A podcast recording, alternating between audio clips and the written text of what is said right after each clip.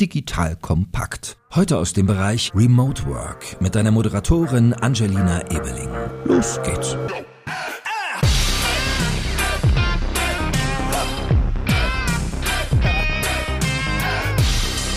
Hallo Leute, mein Name ist Joel Kaczmarek. Ich bin der Geschäftsführer von Digital Compact und heute habe ich an meiner Seite wieder die liebe Angelina Ebeling von Acework. Ihr wisst es, die Expertin in Sachen Remote Work. Die taucht da wirklich durch alle Enden, die es nur gibt, kennt sich richtig gut aus und heute haben wir uns zum Thema gemacht, mal über The Big Quit zu reden. Also, wie man eigentlich sein eigenes Team auch in Remote-Zeiten gehalten kriegt. Weil da draußen ist ja gerade ein tierischer Krieg losgegangen. Nicht nur, dass es den War for Talents ohnehin schon gibt, es ist schwer, Fachpersonal zu finden, sondern es kommt auch noch auf Steroide, weil auf einmal kann man ja hybrid arbeiten. Von überall auf der Welt. Man muss sich über seine Firmen-DNA Gedanken machen. Will ich hybrid sein? Will ich remote sein? Will ich präsent sein oder irgendwas dazwischen? Wie stehe ich eigentlich zum Thema Ausland? Wie stelle ich dort Leute ein oder darf das nicht sein? Und was man halt so in den USA sieht, ist, dass dieses große Kündigen eingesetzt hat oder teilweise die Leute sich mal eben auch sukzessive in ihrem Gehalt in sehr, sehr hohen Steigerungen verbessern, weil einfach das weltweite Angebot auf einmal da ist. So, und ich habe schon einige Gespräche auch dazu geführt, unter anderem mit Boris Lokchin zum Beispiel, der auch gesagt hat, oder er hat uns eigentlich sogar vorgestellt, wie er das macht mit seiner Firma und deswegen bin ich sehr, sehr neugierig, heute mal von Angelina zu lernen, wie hält man sein Team zusammen, die Schäfchen beieinander und was muss man eigentlich heutzutage leisten, wenn so ein Top-Team auch zusammenbleiben soll. So, that being said, liebe Angelina, moin moin, schön, dass du da bist. Moin Joel, schön dich mal wieder zu sehen und auch mit dir wieder aufzunehmen. Es ist schon ein bisschen her, dass wir, glaube ich, die letzte Folge zusammen gemacht haben. Ja, stimmt. Als dynamisches Duo ist das schon wieder ein bisschen zu lange her. Und für die geneigten Hörerinnen und Hörer, die können dich ja nicht sehen. Du hast hinter dir so einen Hintergrund, der mich an südafrikanische Einrichtungen erinnert. Weilst du gerade in wärmeren Gefilden, während wir hier aufnehmen? Ja, wie du weißt, bin ich eigentlich den ganzen Berliner Winter eigentlich immer in Südafrika. Und äh, genau, nehme aber trotzdem natürlich brav von hier aus auf. Ähm, funktioniert auch ganz gut. Und arbeiten geht natürlich auch. Ja, aber siehst du mitten im Thema. Deswegen äh, spreche ich es natürlich nur an, weil wir ja genau da quasi beim Kasus Knaxus sind, dass es heutzutage von überall auf der Welt geht. Deswegen lass uns doch mal eine kleine Bestandsaufnahme machen. Also ich habe ja dieses The Big Quit, dieses Wording irgendwie mal mit aufgenommen, was ich auch von dir gelernt habe. Was ist so dein Blick, wenn du auf deutsche Unternehmen schaust und sagst, hier von KMU bis Startup über Scale-Up, wie stehen die so da? Was ist bei denen so die Corona-Remote-Work-Situation gerade? Ich meine, wir sind ja jetzt im neuen Jahr 2022.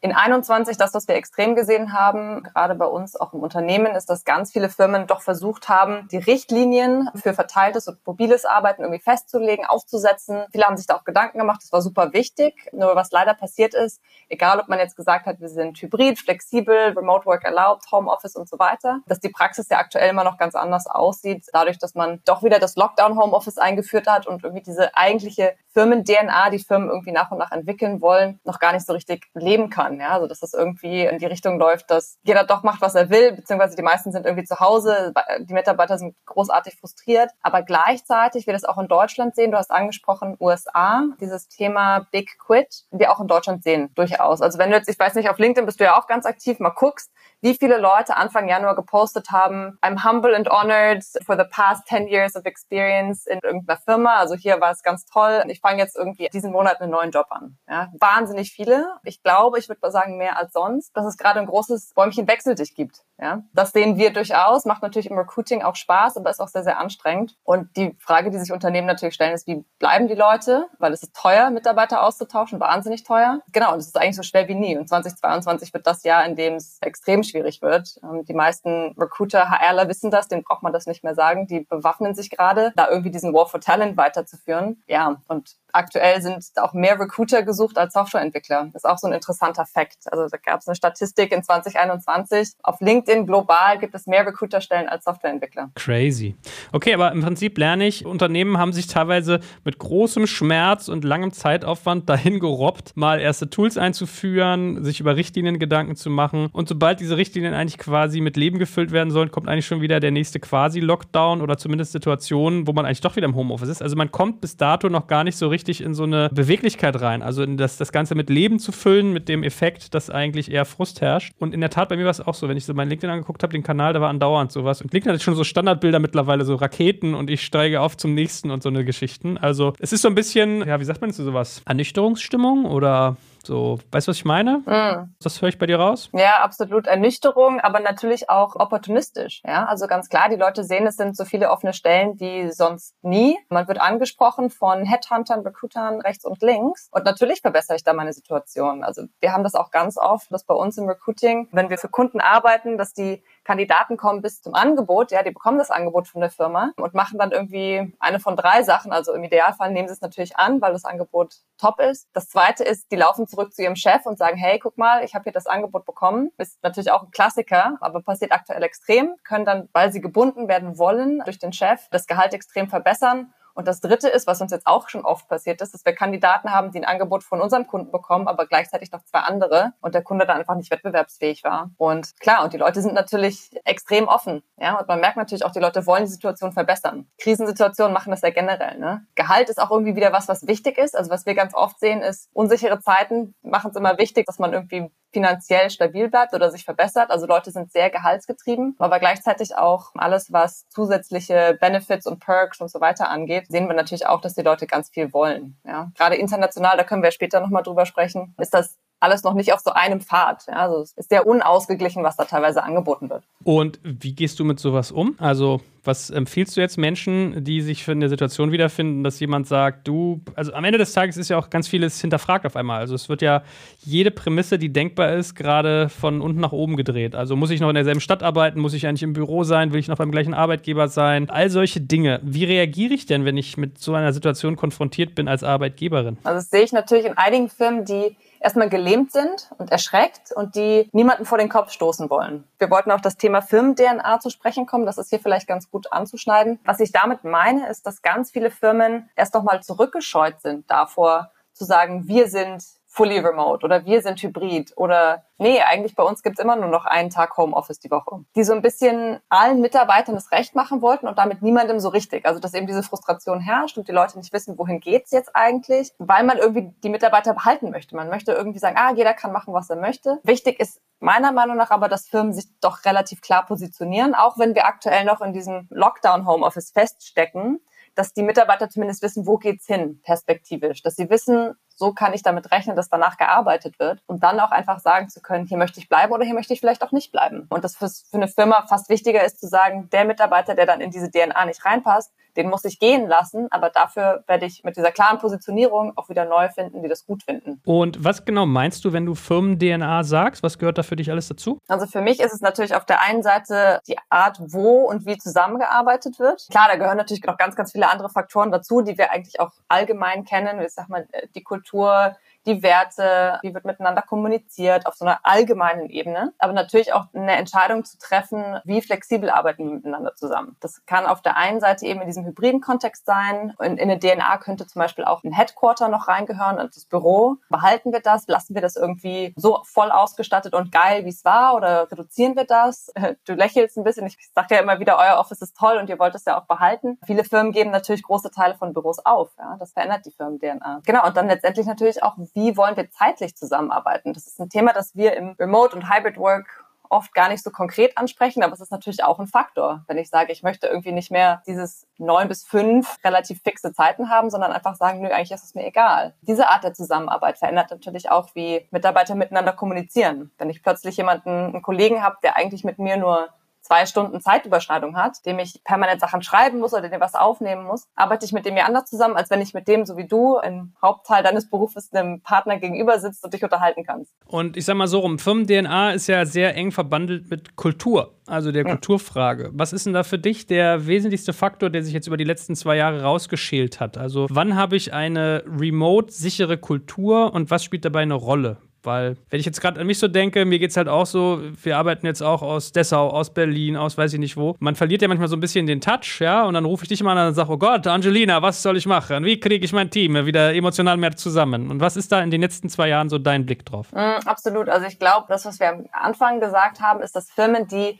vorher schon eine wackelige Kultur hatten, mit vielen Missverständnissen, mit viel interner Frustration und so weiter. Die hatten es Remote natürlich extrem schwer. Das hat sich, sage ich mal, amplifiziert, also es ist nochmal stärker geworden. Aber auf der anderen Seite, die, die vorher schon stark waren, die auch einen starken Zusammenhalt hatten, bei denen haben wir auch eigentlich keine großen Veränderungen gesehen. Die haben das Ganze irgendwie versucht, doch zu übertragen. Klar, natürlich gab es diese Frustration zu sagen, wir können nichts mehr gemeinsam in Person erleben. Da gibt es keinen, also ich sag mal, kein Silver Bullet für. Also nicht wirklich zu sagen, dass es da eine direkte, einfache Lösung gibt. Also ich bin auch der Meinung, erlebte Momente gemeinsam sind immer besser als die, die irgendwie verteilt sind. Das Einzige, was gemacht werden kann und was wir halt als Schlüsselpunkt sehen, sind immer wieder kleine Anstöße in dieser virtuellen Zusammenarbeit. Ja, also es ist nicht dieses große, wir machen irgendwie ein cooles Event zusammen, vielleicht auch virtuell und das hilft äh, und die Kultur schweißt uns alle wieder zusammen. Es sind die täglichen Interaktionen. Und da gibt es ganz, ganz viele Sachen, die Firmen machen können. Wir haben es in einigen Episoden, glaube ich, auch schon mal angesprochen, in den älteren, zum Beispiel Rituale zu entwickeln. Ja, zu sagen, man hat irgendwie so kleine Teamrituale, ob das jetzt irgendwie eine gemeinsame Kaffeepause ist oder auch Arten, wie man kommuniziert, dass man doch sich verbunden fühlt weiterhin. Was wir sehen, ist aber, dass die meisten Firmen doch in diesen Hybrid-Kontext zurück wollen und ein Büro weiterhin ein Bestandteil bleibt. Also das ist ein großes Learning auch für uns in der, in der Remote-Welt. Die Anzahl der Firmen, die vollständig verteilt arbeiten, die wird immer klein bleiben. Also ich würde mal sagen, das sind nicht mehr als 10, 20 Prozent der Firmen. Ja, ich wollte gerade sagen, ich habe das ja öfters, dass so das Thema Networking an mich herangetragen wird und ich bin dann immer so ein Kandidat, dass ich denke, ich will alles virtuell machen. Ich habe keinen Bock hier durch die Republik zu reisen für irgendwelche Netzwerkevents und immer wieder kommt aber dieser Gedanke, oh, ich dürste danach Menschen zu treffen. Oder auch von Spriker, die ich bestimmt nachher auch nochmal erwähnen werde. Also entweder machen sie sehr viel sehr richtig, was ich glaube, oder zumindest können sie es gut verkaufen. Die sagt mir halt auch, dass sie halt einmal jetzt in dem Jahr das gesamte Team und wenn wir bei Spriker vom gesamten Team reden, dann reden wir von all over the world, ne? Also von irgendwie Lateinamerika, Südamerika, von irgendwie Nordafrika, Europa, whatever it is. Also wirklich global an einem Ort zusammengebracht haben und dass die da alle total, denen ging das Herz auf und was für ein besonderer Moment. Also es scheint ja irgendwie was zu sein, dass dieses, also man kann nicht hinter einem Monitor irgendwie Teamgefühl entwickeln. Nur. Wie wichtig ist denn das? Ja, absolut. Also ich finde es wahnsinnig wichtig. Ich sehe es aber auch, dass eben dieses hybride Thema, also dass viele Firmen daran scheitern werden, weil es auch dann trotzdem nicht reicht. Also ich glaube, Sprycare macht das sehr, sehr gut, weil die ihre DNA gefunden haben. Die haben auch die Art Leute gefunden, für die das funktioniert. Aber es gibt viele Leute, für die funktioniert das nicht. Dieses eigentlich nur einmal im Jahr wirklich mit allen zusammen zu sein. Also wir reden ja mit wirklich vielen Kandidaten, Kandidatinnen ähm, und auch einfach Mitarbeitern, die sagen, sowas wäre nichts für mich. Ich möchte einfach jeden Tag ins Büro gehen und dort meine Mitarbeiter und Kollegen sehen. Und das ist fein. Ja? Und ich glaube, da ist es gerade jetzt so ein bisschen an der Zeit, dass die Firmen auch mal Farbe bekennen und sagen, hey, so wollen wir eigentlich arbeiten. Wobei das natürlich auch wieder ein Thema ist, weil die meisten Manager wissen es selber nicht. Ja? Die wissen selber nicht, was funktioniert denn jetzt eigentlich. Da hilft dann wieder nur iterativ testen und so weiter, ne? dass man mal irgendwie guckt, wir machen das jetzt so. Ich denke aber auch, dass alles das, was wir an Technologie sehen, und ich springe jetzt ein bisschen, vielleicht ist das auch da, wo du hin wolltest, an Technologie sehen, irgendwelchen Enablern, die gerade im HR links und rechts aufploppen, ob das jetzt ein virtuelles Büro ist oder wir hatten ja auch eine ganz tolle Folge zu diesen hybriden Tools, ob das jetzt ein Whiteboard ist oder irgendwelche Tische. Da gibt es natürlich in der Softwarewelt noch viel, viel mehr dass da auch gerade so ein bisschen ein Run stattfindet und alle wollen irgendwie ihr virtuelles Office ausstatten mit allem, was es da so gibt. Da natürlich auch zu gucken, vielleicht damit eine DNA zu schärfen. Aber sag mal, gelten denn eigentlich andere Gesetze je nach Art der Firma, die ich bin? Also ist es vielleicht so, dass wenn ich eher eine feine Manufaktur bin oder wirklich ein kleiner Betrieb, wenn ich ein Familienunternehmen bin, dass an mich dann andere Anforderungen von so einer Remote-Kultur geprägten Arbeitskraft gestellt wird, als wenn ich jetzt zum Beispiel ein KMU bin, ein Corporate, ein Scale-Up oder auch ein Startup? Also macht das einen Unterschied? Ich glaube, das hat weniger mit der Art der Firma zu tun, eher mit den Menschen, die für dich arbeiten. Ich sehe das natürlich auch gerade im Mittelstand. Wer im Mittelstand eine sage ich mal, langlebige Karriere hat und dort über zehn Jahre bei einem Unternehmen ist und vielleicht nicht so eine schnelle Karriereleiter zum Beispiel hochsteigen möchte und drei Jahre in einem Unternehmen, drei Jahre im nächsten, da funktioniert es natürlich auch weniger gut, alles remote zu machen und alles hybrid und optimiert, weil das Problem ist, remote ist oft eben auch ein Schlüssel dazu, Sachen sehr datengetrieben, sehr rational und sehr effizient zu gestalten. So eine DNA, die viele Remote-Firmen haben und das taugt auch nicht jedem. Ja, also da muss man irgendwie gucken, wie funktioniert es für das eine, wie funktioniert es für das andere. Wenn wir zum Beispiel über Corporates reden, klar, das ist natürlich die Schwierigkeit, dass du da viele Subkulturen hast. Ja, du kannst nicht sagen, Telekom, die Kultur sieht so und so aus. Also natürlich versuchen die das, aber natürlich sind die Teams ja auch so unterschiedlich, dass man einfach gucken muss, wie funktioniert es im Team. Und das clasht natürlich oft dann mit dem, was von Corporate vorgegeben wurde, gerade in Bezug auf Richtlinien. Also ich glaube, was du am Anfang gesagt hast, dieser Gedanke, sehr klar transparent zu haben, wo ist meine Banden, was wird von mir erwartet, was lösen wir wie in Kombination mit einer smarten Automatisierung, dass man vielleicht Dinge, die einfach nur leidlich sind und die aber eigentlich eine Maschine machen kann, nicht mehr selbst machen können. Das sind so die Schwingungen, die ich gerade aufnehme, wo ich das Gefühl habe, das ist den Leuten wichtig. Also klare Erwartungshaltung zu haben, klare Transparenz, worum es geht und auch nach Werten und Purpose. Wir haben eigentlich noch nicht über Purpose gesprochen, wenn wir über Remote reden. Also ist ja eigentlich vermeintlich entkoppelt. Also warum sollte das jetzt einen Unterschied machen, ob ich remote, hybrid oder präsent in der Firma arbeite, dass ich mit dem Purpose, dass der mir wichtig ist. Aber wenn ich natürlich mit so einem Denkansatz auf einmal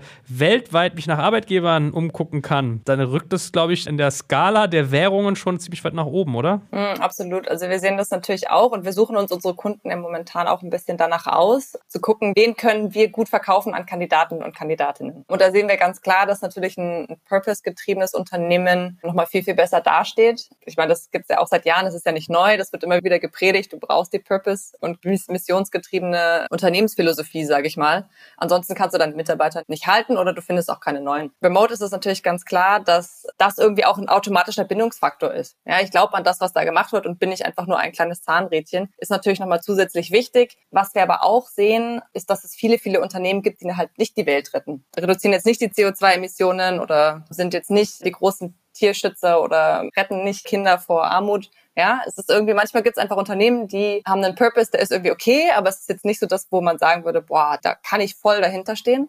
Und das sind, glaube ich, das ist ein Großteil der Unternehmen, die jetzt dieses Problem haben, wie binde ich die Leute? Ja, wie behalte ich, dass die da irgendwie noch Bock drauf haben, jeden Tag ins virtuelle Büro zu tingeln und sich nicht umzuschauen nach dem Purpose-Unternehmen? Ja, und ich glaube, denen muss man irgendwie auch helfen. Klar kannst du dir irgendwie einen Purpose auf die Fahne schreiben. Ich weiß nicht, da hast du auch schon viel drüber gesprochen, glaube ich. Aber wie hohl ist das dann oder wie authentisch kann das dann sein? Ich glaube, es funktioniert immer nur, wenn es äh, gelebt ist und wenn es ernst gemeint ist. Also, ja. wenn du sagst, so wie man McKinsey bittet, das eigene Geschäftsmodell für einzubauen, wenn man dann eine PR-Agentur anstellt, um einem das eigene Purpose-Modell hinzustellen, dann ist es zum Scheitern verurteilt. Aber ich überlege gerade, dass halt Branding halt wirklich so viel wichtiger wird auch. Also, bei, bei Spriker fällt mir zum Beispiel jedes Mal wieder auf, wie der Boris, wenn ich mit dem einen Podcast mache, von seinem Team als Herde redet, weil die haben als Logo Signet so eine Art, ich glaube, es ist ein Onyx, eine Art Gazelle mit so spitzen mhm. Ohren. So eine Antilope, ja, ja, genau. Dankeschön, Antilope. Ja. Und da haben sie dann auch mal von Schleicht mal so ein Tausender-Pack von den Dingern gekauft und auf Events immer ausgegeben. Und diese Bildsprache funktioniert halt sehr, sehr gut, wenn man sagt, so, wir sind Teil der Herde. Eine Herde arbeitet irgendwie immer zusammen, man schützt sich vor Raubtieren. Dann haben sie ihrem Modell einen Namen namens Flow gegeben. Also du musst halt auch wirklich Zeit investieren und Gehirnschmalz, das Ganze irgendwie in so ein Bild zu packen. Und ich habe dich jetzt gerade auf Purpose angesprochen, weil ich gerne mit dir nochmal in Richtung Ende auf das Thema Gehalt kommen möchte. Also du hast ja auch gesagt, weiß ich nicht, 30% Gehalt Gehaltswachstum mit irgendwie ein bisschen geschickt verhandeln ist einfach drin, weil man Angebote am Markt kriegt und weil es gerade ein tierischer Arbeitnehmerinnenmarkt ist. Nevertheless denke ich so in Währungen. Also hartes Geld ist eine Währung, Purpose ist eine andere und ich muss immer schmunzeln, wenn Boris mir mal erzählt, ja, letztes Jahr habe ich dir erzählt, ich kaufe Popcornmaschinen für meine Entwickler, dieses Jahr ist es was ganz anderes. Also manche Sachen sind ja schon Standard geworden, das Netflix-Abo als Perk oder die Fitnessclub-Mitgliedschaft. Was siehst du denn sonst so als das, was die Leute treibt? Also interessant, dass du sagst, natürlich Gehalt ist eine Sache, von vielen. Wir schreiben da gerade einen Guide zu, weil das ist dann doch das, was eigentlich immer der Grundbaustein gerade in einem neuen Angebot äh, für einen Bewerber ist oder für einen neuen Mitarbeiter.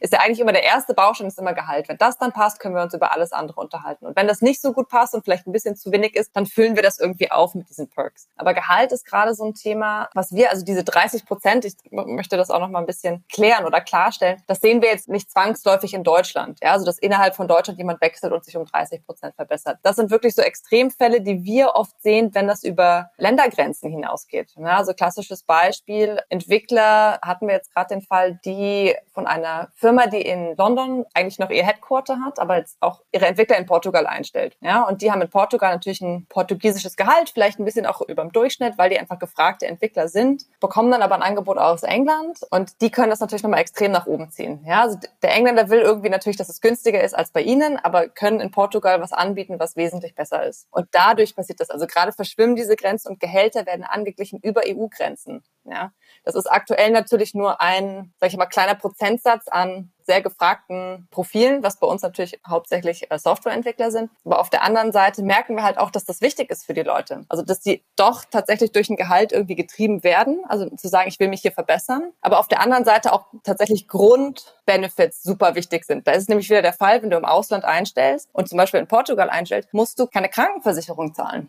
Das wusste ich auch nicht. Also es war zumindest so, dass es in Portugal irgendwie optional ist. Und das haben die dann nicht angeboten. Und dann wollen das viele Kandidaten nicht, weil gerade sowas, also alles, was mit Krankenversicherungen zu tun hat, irgendwie extrem wichtig wird. Natürlich in Zeiten von Pandemie macht das auch total Sinn, ja, dass es eigentlich so ganz klassische Basics sind und dass das doch so weit weg ist von der Popcornmaschine wie sonst noch irgendwas, kann ich irgendwie auch verstehen. Ja, also es geht eigentlich gerade zurück eher zu diesem, ich möchte irgendwie diese Grundsachen abgedeckt haben. Die Popcornmaschine ist sicherlich cool, aber dann vielleicht doch eher optional. Also so empfinden wir das gerade bei vielen Kandidaten. Ja, ich meine, ich glaube, das Gesamtpaket ist immer so ein Thema. Du musst ja. wissen, worauf du einzahlst. Du willst irgendwie Top-Leute um dich rum haben. Du willst eine positiv gerichtete Kultur. Ich lerne ja auch, also deswegen, ich will gar nicht jetzt immer Werbung machen für Boris und Spriker, aber das ist derjenige, mit dem ich mich da sehr intensiv drüber unterhalten habe. Und wenn der mit mir halt in so einem Podcast sitzt und sagt, du guck mal, es passiert halt schon was, wenn du irgendwie eine britische Managerin auf zwei indische Mitarbeiter setzt, weil irgendwie die haben halt eine kulturelle Geschichte zusammen, Indien und England, ja? Oder weiß ich nicht, Israel und Jordanien Jordanien oder solche Geschichten. Ja, das ist ja, wo man vielleicht als lokales Unternehmen in Deutschland dann gar nicht so dran denkt. Also es ist so eine Kulturfärbung. Dann hast du sowas wie, ja, du, die wollen alle hier nur mit den besten Leuten zusammenarbeiten oder bei den Techies. Wie gesagt, es war wirklich die Popcornmaschine, meinte er. Joel, das mache ich doch gerne. Die kostet mich 50 Euro in der Anschaffung. Eine Teamassistenz äh, füllt einmal am Freitag da Popcorn ein und dafür spare ich mir irgendwie ein paar tausend Euro pro Mitarbeiter an Gehalt, weil sie das als Asset wahrnehmen. Das ist doch super. Da sollten wir viel mehr machen. Aber ich habe zum Beispiel auch ein Beispiel im Kopf. Die Konium, äh, geschätzter Partner von uns auch, mit dem wir unseren Mobility-Podcast zusammen machen, die haben jetzt gerade einen Preis ausgelobt. Welcher Mitarbeiter sich bis 14. Februar bei Ihnen bewirbt, kommt in eine Verlosung und der Preis der Verlosung ist, dass die Konium Ihnen einen Europatrip zahlt, über ein halbes Jahr lang Reisen durch Europa. Sie kümmern sich um alle Hotels, dass es so wirklich besondere Orte sind und du kannst jemanden mitnehmen, also Partner, Partnerin, Freundin, Kollegen, whatever. Und du kriegst auch noch einen fahrbaren Untersatz von VW, der umweltfreundlich ist, gestellt. Bumm, weißt du, wo du denkst so, das ist mal äh, geschicktes Employer-Marketing quasi. Das ist sozusagen so eine Realität, auf die du dann stößt, weil sich am Ende des Tages auch alle um die gleichen Kollegen und Kolleginnen balgen. Ne? Also ich habe jetzt gar keine krasse These dahinter oder keine konkrete Frage, aber ich finde einfach mal ganz interessant zu sehen, was für Schwingungen da am Markt so ankommen und wie sich das alles so dreht. Und da wollen wir ja hin, den Leuten mal zu sagen, wie schaffe ich es, dass ich nicht in diesen Big Quit falle, dass mein Team mich noch zu schätzen weiß und dass aus den zehn Jahren Betriebszugehörigkeit auch mal elf und zwölf und mehr werden. Ja, absolut. Also ich denke, das ist auf jeden Fall die eine Seite der Medaille, ist die, die du hast. Natürlich auch immer wieder zu fragen, ja, was wollt ihr eigentlich? Also, dass der Boris da sofort weiß, okay, die Popcornmaschine war geil letztes Jahr, was wollen die dieses Jahr? Ja, also dass du dich auch nicht damit zufrieden gibst und sagst, okay, das ist einmal das, was wir halt hier anbieten und das ist einfach so und dann irgendwie damit rechnest, dass es die Leute permanent glücklich stellt. Das ist natürlich auch was, das alles, was man länger hat, lässt irgendwann nach in der Zufriedenheit. Ne? Und man gewöhnt sich da so dran und irgendwie, das ist halt das Fiese. Die Leute brauchen auch immer mal wieder was Neues. Und ich glaube, das ist das, wo halt viele Firmen entweder an kreative Grenzen stoßen, natürlich auch an Budgetgrenzen. Kann sich auch nicht jeder leisten, da irgendwie lauter Schnickschnack ständig anzuschaffen, ähm, sondern da wirklich gezielt das zu finden, was die Leute irgendwie antreibt und gleichzeitig auch die Neuen anzieht. Also ich glaube, diese zweite Seite ist natürlich auch dieses zu sagen, der Big Quit findet statt, ja, und viele werden Unternehmen verlassen. Das ist dann auch irgendwie einfach Teil des Zyklus, einfach dann noch einen Fahrplan zu haben, wie kriege ich denn neue Leute rein, die die ersetzen oder ich meine, es gibt natürlich auch weiterhin viele Startups, Scale-ups, die wahnsinnig schnell wachsen immer noch, ja, wo dieses Jahr, wir sprechen mit Firmen, die sagen, ja, wir wollen 120 Leute einstellen. Mit einem Recruiter-Team von fünf. Denke ich mir, okay, ist auf jeden Fall eine Challenge, aber die brauchen natürlich diese Leute, nicht weil ihnen die anderen Leute weglaufen, sondern einfach, weil die wachsen wie verrückt. Ja, das ist ja natürlich das andere Thema, dass wir gerade einen VC-Markt haben, der so stark ist wie nie, dass Startups einsammeln, astronomische Summen zu Bewertungen, die auch astronomisch sind und da einfach wahnsinnig viel Geld da ist, um neue Mitarbeiter einzustellen. Ja? Und da hat natürlich zu gucken, wie bekomme ich die, ist dann die zweite große Frage. Ich frage mich ja mittlerweile manchmal, ob ich in einer harten Bubble lebe oder ob da so eine Art Inflation am Horizont aufkommt. Weil gerade was du sagst, die Bewertungen steigen. Ich sehe ja immer mehr so Multimillionäre um mich rum irgendwie durch die ganzen Startups auch groß werden. Also manchmal frage ich mich schon, ob das, was heute 100 Millionen sind, wo du sagst, wow, auf drei Generationen mindestens ausgesorgt, ob das in ein paar Jahren Jahren so viel ist wie 10 Millionen, weil das Verdienen von Geld wird ja auch anders und einfacher durch so also Bitcoin, NFTs und was da alles passiert. Ich meine, jetzt wird es ein bisschen hier etwas abgehoben. Wir gehen mal wieder zurück aufs Thema Arbeitsmarkt, aber nevertheless, also so viel im Umbruch gerade, so viel durch Digitalisierung, so viele neue Modelle, das alles nochmal on top. Und ich habe gelernt, liebe Hörerinnen und Hörer, also wenn ihr Angelina abwerben wollt, mit Popcorn ist hier nichts, unter einem Crepe-Maker macht es nicht mehr. Genau. Okay. Waffelmaschine, Waffeleisen. Ah, gut.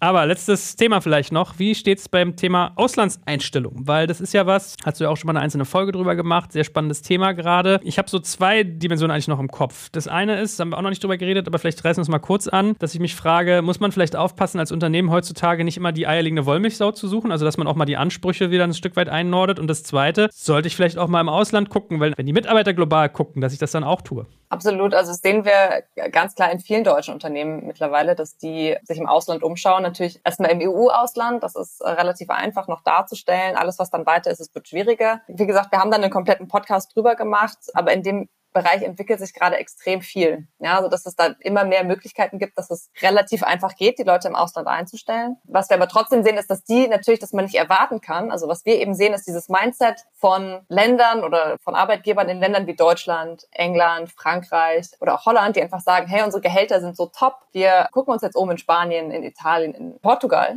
und erwarten dann dort angepasste Gehälter zu zahlen. Also ich glaube, dieses Mindset müssen die Leute sich irgendwie ein bisschen abschaffen und einfach sagen, was ist denn eine faire Valuation? Also was sind die Werte, die ich weitergebe und auch die mir der Mitarbeiter dann bringt. Ich glaube, das ist das eine. Und das zweite Thema, was du angeschnitten hattest, gib mir noch mal kurz das Stichwort. Eierlegende Wollmilchsau und globales Sourcing. Genau, also dass du natürlich, wenn du jetzt einen größeren Pool hast, wieder gucken kannst, hey, ich habe hier 50 Kriterien, ich will, dass die Person bitte alle Kriterien erfüllt, dass man sich auch das Mindset gerade mal abschafft, weil wir es nämlich auch immer mehr sehen, dass das oft gar nicht mehr der Fall ist und dass wir eher sehen und auch das immer wieder antriggern, zu sagen, dieses Thema Learning and Development. Leute auf Potenzial zu suchen, natürlich mit gewissen Grundkenntnissen, aber dann, wenn man irgendwie ein spezifisches Expertenwissen in irgendwas braucht, dass man eher dann rausfindet, wie kann ich das schulen. Und das ist, glaube ich, eigentlich der ganze Folgewert, deswegen würde ich sie nur anschneiden. Dieses Thema Remote Menschen etwas beibringen ist sehr, sehr spannend, ja. Kann man durchaus auch nochmal tiefer einsteigen. Aber das auf jeden Fall eher zwei große Mindset-Shifts sind, ja, die dann da davor schützen, dass man irgendwie in diesen Big Quit reinfällt. Hervorragend. So, dann heute mal ein schneller halbstündiger Ritt zu dem Thema, auf das äh, viele Menschen quasi sich was von abschneiden können. Und für die einzelnen Vertiefungen hast du ja schon unterschiedliche Episoden aufgenommen.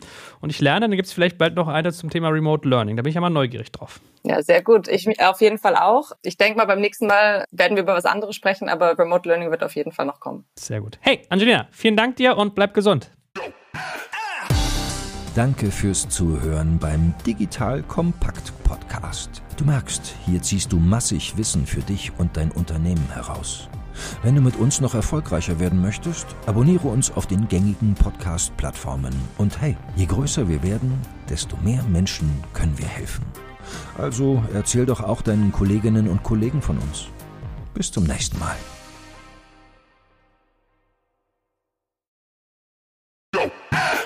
Jetzt kommt ein kleiner Werbespot.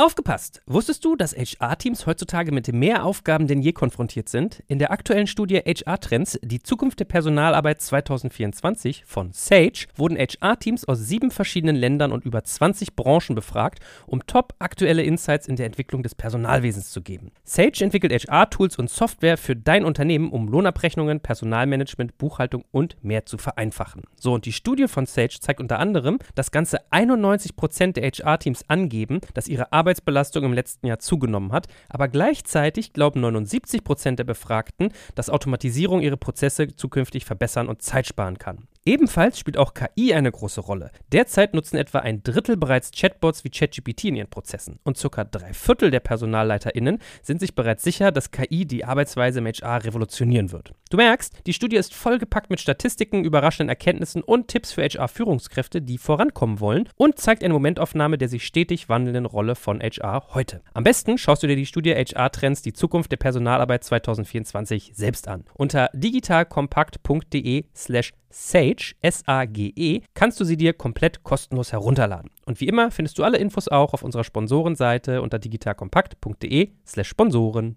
Werbung Ende.